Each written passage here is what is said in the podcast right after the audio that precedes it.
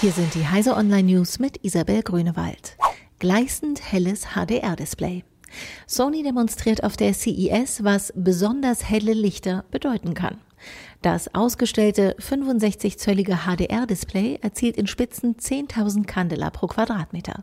Dabei war die Blendwirkung von auf dem LCD entgegenkommenden Fahrzeugen ähnlich wie im realen Leben bei einer Fahrt auf der Autobahn.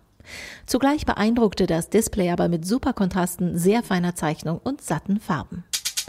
Intel sorgt für VR-Inhalte. In den USA kümmert sich Intel schon länger darum, Sportveranstaltungen noch immersiver zu machen. Als offizieller VR-Partner der Olympischen Winterspiele in Südkorea, die im Februar starten, wird Intel jetzt auch rund 30 Wettkämpfe in Virtual Reality übertragen. Das nächste Ziel für Intel ist Hollywood. In Los Angeles haben kürzlich die Intel Studios den Betrieb aufgenommen. Ein namhafter Partner sind Paramount Pictures. Zero-Day-Lücke in Microsoft Office. Microsoft hat Patches für insgesamt 56 Sicherheitslücken, unter anderem in Edge, Internet Explorer, Office und Windows veröffentlicht.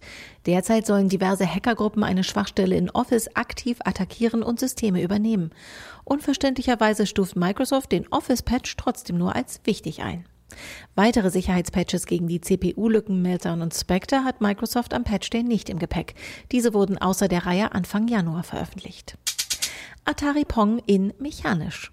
Es war 1972 das erste populäre Videospiel Pong von Atari. 46 Jahre später wurde nun die mechanische Version auf der CES vorgestellt. Table Pong hat kein Display, stattdessen bewegen motorisch angetriebene Magnete Styroporblöcke übers Spielfeld.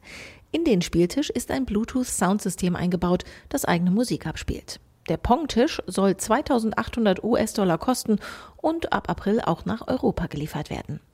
Diese und alle weiteren aktuellen Nachrichten finden Sie auf heise.de.